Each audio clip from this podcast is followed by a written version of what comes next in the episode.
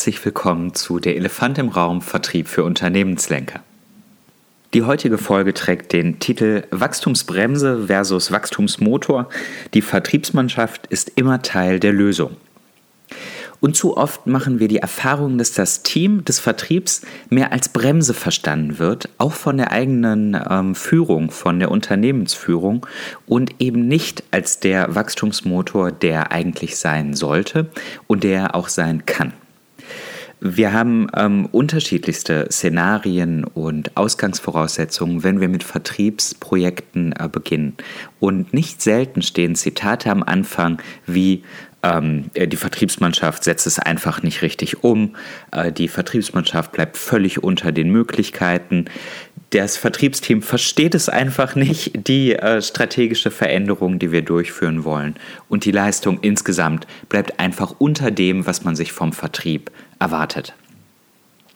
Das Risiko, was dabei besteht, ist, dass man sich dem Vertrieb mit einer negativen Grundeinstellung nähert und immer guckt, so wo wird jetzt gebremst, ähm, wo funktioniert jetzt etwas noch nicht ganz, äh, ganz gut. Und man betrachtet das Ganze als eine Bremse, die man lösen muss, viel weniger als potenziellen Motor für die Veränderung, für das Wachstum insgesamt. Und natürlich gilt es dann zu gucken, wo äh, wird denn gebremst? Also was bremst den Vertrieb? Wo bremst der Vertrieb sich selbst? Um insgesamt wieder zu dem Szenario zu kommen, was man sich vorstellt und zu dem Ergebnis zu kommen, was man sich vorstellt, nämlich dass der Vertrieb als echter Motor für das Wachstum agiert. In dieser Folge soll es also darum gehen, zu schauen, wie bindet man den Vertrieb jetzt bestmöglich ein? Wie nutzt man die Kraft des Vertriebes, der Vertriebsmannschaft, um mit den vielfältigen Herausforderungen, vor denen sich Unternehmen aktuell ähm, sehen, Krisen unterschiedlichster Natur, Marktveränderungen unterschiedlichster Natur, wie bindet man hier den Vertrieb, die Vertriebsmannschaft bestmöglich ein und nutzt die volle Kraft? In aller Kürze zum Format. Der Elefant im Raum ist ein Podcast oder ist unser Mandat Vertriebspodcast, der sich an Unternehmenslenker mit Vertriebsverantwortung richtet und genauso an Vertriebsprofis, die gerne ihr Wissen um neue Perspektiven ergänzen möchten, vielleicht die ein oder andere Anregung mitnehmen möchten, wie man die Vertriebsarbeit und wie man insbesondere auch die Vertriebsführung weiter verbessern kann. Mein Name ist Fabian Vollberg und ich bin geschäftsführender Gesellschafter der Mandatmanagementberatung in Dortmund. Und wir unterstützen Unternehmen dabei, profitabel zu wachsen. Also gut, dann widmen wir uns dem Thema, wie wir jetzt den Vertrieb, die Vertriebsmannschaft bestmöglich nutzen können, um die vielfältigen Herausforderungen zu lösen. Also, Punkt 1. Erst einmal gilt es, die Herausforderung überhaupt ähm, greifbar zu machen, überhaupt begreifbar zu machen. Erst einmal für, für Sie selbst, für die Führungskraft ähm, selbst. Und das, was jetzt kommt, ist eine Art, ja, ist eine Art Kochrezept, mit der man vorgehen kann, die, das man natürlich anpassen muss für das eigene Unternehmen, für die eigene ähm, Situation, aber nach der man sich richten kann, um die Facetten zu bedenken, die wichtig sind, um die eigene Klarheit zu gewinnen, die ja, die, die Voraussetzung ist, um mit den Herausforderungen bestmöglich umzugehen. Schritt 1 ist, eine eigene Perspektive zu gewinnen, eigene Klarheit zu gewinnen und bestmöglich die Herausforderung und die Situation zu verstehen. Ich rate dazu, das Ganze auch schriftlich zu machen und sich hinzusetzen mit einem, wie immer man auch arbeitet, entweder ähm, digital mit einer Mindmap, mit ähm, einem Word-Dokument oder, wie ich gerne arbeite, handschriftlich, einfach mit einem guten Notizbuch und einem guten Stift und sich hinzusetzen und sich mit der Situation erst einmal vertraut zu machen die unterschiedlichen Facetten ähm, sich vor Augen zu führen. Mit welcher Herausforderung im Vertrieb oder im, in der Führung des Unternehmens insgesamt gilt es eigentlich gerade umzugehen? Welchem Engpass sehen wir gegen uns gegenüber? Ist das das Thema Preissteigerung, was gerade an den Kunden vielleicht weiterzugeben ist? Geht es um äh, Marktveränderungen, dass der Wettbewerb mit Leistungen, mit Innovationen um die Ecke gekommen ist, auf die es gilt, sich einzustellen? Gibt es Veränderungen auf Kundenebene, dass Ansprechpartner sich verändern, dass Entscheidungsprozesse sich ähm, verändern? Ist es die Situation, dass es eigentlich gute Instrumente im Unternehmen gibt, die vom Vertrieb aber nicht eingesetzt werden? Ist die, einfach die Ergebnisentwicklung negativ? Was ist es eigentlich? Oder welcher, welcher Vielklang an Themen ist es eigentlich, mit denen sich der Vertrieb und die Unternehmensführung gerade konfrontiert sehen? Das sich erst einmal vor Augen zu führen, ist extrem wichtig. Und sich dann entlang zu hangeln und erst einmal Stück für Stück sich die Engpässe vorzunehmen und mit den wichtigsten Themen zu starten. Und dann zu gucken, worin liegen denn die Gründe. Nehmen wir ein Beispiel raus aus dem Potpourri an Themen, das ich gerade eben nannte. Wenn ähm, Vertriebsinstrumente nicht genutzt werden, wie sie eigentlich gedacht sind, oder wenn die, wenn die Strategie nicht umgesetzt wird von der Vertriebseinheit, so wie es eigentlich gedacht ist, wo liegen denn dann die Gründe dafür? Oder welche Annahmen hat man dafür, wenn man es noch nicht, wenn man noch nicht richtig mit dem Finger drauf zeigen kann? Aber welche, welche Themen sind es, bei denen man selber meint, dass sie dem Ganzen zugrunde liegen. Das ist in der Vergangenheit, wenn man, äh, wenn man zurückguckt und guckt, also in der Gegenwart habe ich diesen Engpass, in der Vergangenheit, wo liegen die Gründe für diesen Engpass? Und genauso bei diesem Verstehen der Situation rate ich dazu, ein wenig nach vorne zu gucken und zu gucken, welche Folgen antizipiert man, wenn dieser Engpass nicht gelöst wird wenn ich eben nicht anfange, die Strategie umzustellen, wenn ich nicht anfange, die Vertriebsinstrumente zu nutzen, die eigentlich vorgesehen sind. Dann habe ich mich mit den drei Zeiten sozusagen auseinandergesetzt. Ich habe die Gegenwart, den Engpass, ich habe die Vergangenheit, die Gründe, ich habe die Zukunft, die Folgen und dann lohnt es sich einfach noch dran zu schreiben an die unterschiedlichen Faktoren, was wirkt denn da drauf? Also was wirkt, äh, was, was befeuert diesen Engpass ähm, und welche, welche Nebeneffekte ergeben sich möglicherweise auch aus den einzelnen Facetten. Das hilft extrem dabei, selber Struktur ins eigene Denken zu bringen, Struktur in die Verständnis der eigenen Situation zu bringen. Ja, wozu ich auch raten würde, wäre sich dann verschiedene ähm, Lösungsoptionen und Handlungsmöglichkeiten aufzuschreiben, wie sich dieser Engpass nun bewältigen lässt, wie sich damit umgehen lässt. So, und das ist alles der erste Schritt, erst einmal selber Klarheit zu bekommen, ohne jetzt, und das ist wichtig, ohne dabei jetzt schon feste, fixe Lösungen herausarbeiten zu müssen. Denn das ist ganz wichtig, denn wir möchten ja die Vertriebsmannschaft jetzt einbinden und zur Teil der Lösung werden lassen und nicht nur sie auf die, auf die Umsetzungseinheit beschränken. Also zu sagen, hier ist die Führungskraft und ähm, die entwickelt die Lösung und die Vertriebsmannschaft ist jetzt einfach eins zu eins für die Umsetzung zuständig. Ähm, das führt häufig zu, zu suboptimalen Ergebnissen, sondern ich würde mir diese Mühe machen, auch wenn es zu Anfang ein bisschen länger dauert, die Vertriebsmannschaft wirklich einzubinden und Teil der Lösung und dieses Erkenntnisprozesses auch werden zu lassen. Und genau das kommt im zweiten Schritt von diesem, ja, ich nenne es mal Kochrezept. Das Einbeziehen des Teams. Je nachdem, wie groß Ihre Vertriebseinheit ist, können Sie natürlich nicht jeden Mitarbeiter in diesem ersten Schritt oder sollten nicht jeden Vertriebsmitarbeiter in diesen ersten Schritt mit einbeziehen. Sehr wohl aber eine Auswahl von, oh, sagen wir, maximal zwölf, maximal wirklich 15 ähm, Vertriebsmitarbeitern, wo Sie sagen, okay, die beziehe ich jetzt mit ein, die bringen eine umfassende ähm, Expertise auch aus der Praxis und Marktübersicht und, und, und Unternehmenskenntnis und Teamkenntnis mit ein. Mit denen lohnt es sich, den Start zu machen. So, die Führungskraft holt also diese, sagen wir, fünf bis maximal 15 Personen zusammen.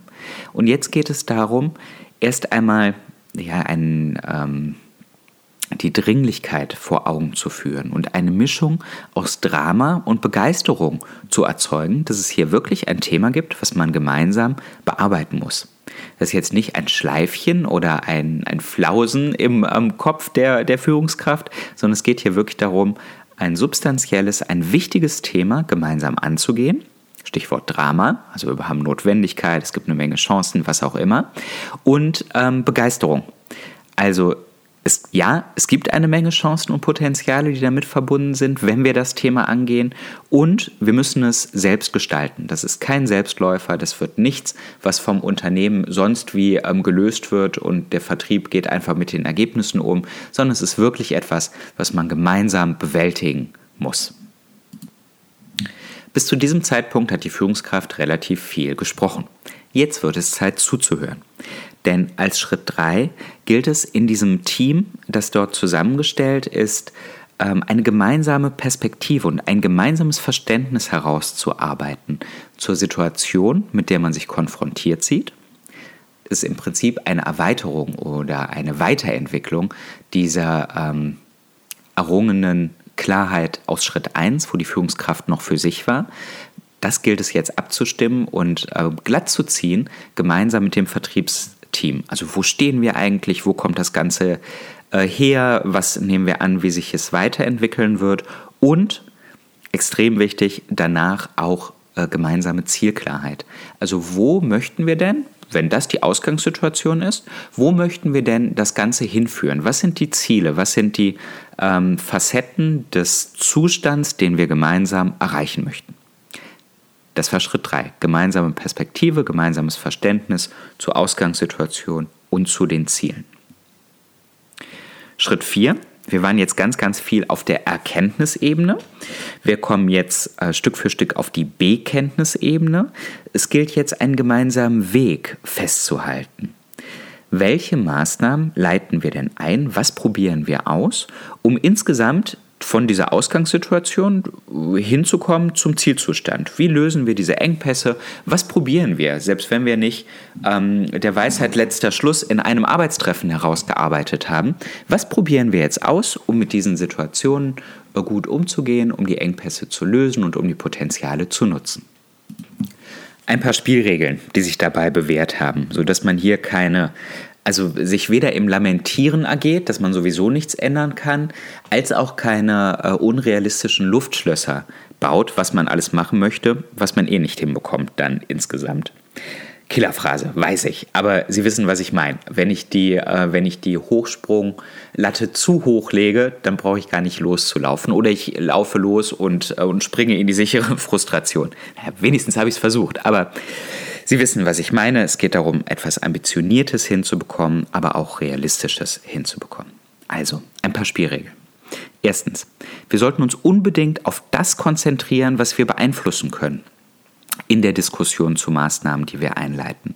Wenn es darum geht, dass andere Einheiten etwas machen müssen oder dass der Markt sich verändern muss oder dass der Kunde sich verändern muss, dass sich politische Rahmenbedingungen verändern müssen oder was auch immer, dann haben wir das nicht in der eigenen ähm, Gestaltungsmacht und wir sollten uns immer auf die Dinge konzentrieren in solchen, bei solchen Maßnahmenplänen und bei solchen Erörterungen, die wir dann auch beeinflussen können. Sonst ist es für die Erkenntnisebene wieder spannend, ähm, aber für die Bekenntnisebene und für die Lösungsebene hilft es uns nicht richtig weiter. Das war das Erste dazu. Das Zweite ist, ähm, wir sollten anfangen auszuprobieren und im besten Sinne auch zu spielen. Und wenn man Annahmen dazu hat, was klappen könnte, hier auch Fehler zuzulassen. Und ähm, auch wenn eine Erkenntnis ist, dass es auf eine bestimmte Art und Weise nicht geht, haben wir doch trotzdem eine weitere Erkenntnis gewonnen, können einen Haken dran machen und können dann das nächste ausprobieren. Ich könnte beliebig viele weitere Spielregeln nennen, aber vielleicht zwei weitere noch.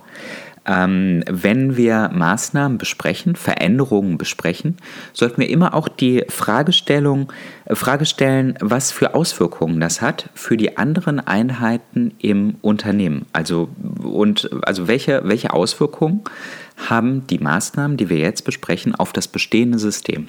Gibt es dort irgendetwas, was wir neu abstimmen müssen? Ähm, müssen wir ja in der Produktion vielleicht andere Themen vorhalten. Wenn wir bis jetzt immer Standarddinge verkauft haben und wir wollen uns jetzt stärker auf individualisierte Lösungen konzentrieren, welche Auswirkungen hat es auf daraus ab? Das und vielleicht noch eine Facette, es gibt nicht den, den einen Patentweg, um Dinge zu lösen, sondern Unterschiedliche Menschen, unterschiedliche Organisationen haben verschiedene Wege, wie sie Dinge lösen, wie sie Erfolg ähm, herstellen. Also, worauf ich hinaus möchte, ist, selbst wenn es Best Practices im Markt gibt, wie solche Situationen gelöst werden, heißt das noch lange nicht, dass die auch für Sie funktionieren müssen. Und wenn Sie etwas versuchen, was im Markt noch gar nicht äh, gang und gäbe ist oder von anderen vielleicht mit Misserfolgen ähm, ausprobiert wurde, heißt das noch lange nicht, dass das bei Ihnen nicht klappt. Also zensieren Sie sich nicht zu schnell und das Vertriebsteam nicht zu schnell. Erarbeiten Sie zusammen Dinge, die funktionieren könnten, egal wie groß die Chance dahinter ist. Wählen Sie natürlich die aus mit der größtmöglichen Chance und probieren Sie aus. Sehr gut. Soweit zum Thema ähm, gemeinsamer Weg. Dann als finaler Schritt in diesem Kochrezept das Thema Verbindlichkeit und Follow-up. Wenn Sie diesen Weg herausgearbeitet haben, dann halten Sie ihn auch bitte schriftlich fest oder jemand aus Ihrem Team hält ihn schriftlich fest. Es ist wichtig, diese Roadmap, die man sich hier erarbeitet hat, ähm, zu verschriftlichen, zu hinterlegen mit, äh, mit Arbeitspaketen, also wer macht was bis wann. Und dann auch hier Verbindlichkeit herzustellen und beizubehalten mit geeigneten Follow-up-Formaten. Wenn jetzt eine neue Situation gelöst werden soll, Sie haben ein Vertriebsteam, was loszieht und, ähm, und die Dinge ausprobiert, die Sie besprochen haben, dann ist es sehr wichtig zu, äh, zu schauen, was lernen denn jetzt die einzelnen Protagonisten und das aus Einzelerlebnissen das Gesamtsystem lernen zu lassen, ist sehr, sehr wichtig dabei. Einen Schritt habe ich jetzt gerade übersprungen, den Sie mit in den, in den Maßnahmenplan, mit in die Roadmap aufnehmen sollten, wenn Ihr Vertriebsteam größer ist als diese 5 bis 15 Leute, die Sie in diese, ich nenne es mal Taskforce, einberufen haben. Natürlich sollten Sie sich dann Gedanken dazu machen, wie wird denn jetzt der, das weitere Vertriebsteam informiert, idealerweise eingebunden in diese Maßnahmen zur Lösung der Herausforderungen, vor denen Sie gemeinsam stehen. So, das waren fünf Schritte. Erstens, selber verstehen. Zweitens, Team einbeziehen. Drittens, gemeinsame Perspektive und Verständnis gewinnen. Viertens, gemeinsamen Weg erarbeiten und verabreden. Und fünftens, Verbindlichkeit. Das, das Rezept, wie es sich, wie es sehr, sehr häufig gelingt, ähm, den Vertrieb, das Vertriebsteam als Teil des Wachstumsmotors wieder funktionsfähig zu machen und voll zu nutzen und sich aus dieser ähm, ja, aus dieser Perspektive zu befreien, in der man irgendwann frustriert annimmt, das Vertriebsteam sei sowieso nur Teil des Problems und Teil ähm, einer großen Wachstumsbremse und sich dahin zu bewegen, die Vertriebsmannschaft als das zu sehen, was sie sein sollte, nämlich immer als Teil der Lösung. Ich hoffe, diese Folge hat Ihnen gefallen. Sie haben ein oder zwei Anregungen mitgenommen, die Sie jetzt ausprobieren können, umsetzen ähm, möchten. Und wenn Ihnen diese Folge gefallen hat, hören Sie sich vielleicht noch andere Teile an aus den ersten drei Staffeln von Der Elefant im Raum Vertrieb für Unternehmenslenker. Überall da, wo es Podcasts gibt. Vielen Dank und bis zum nächsten Mal.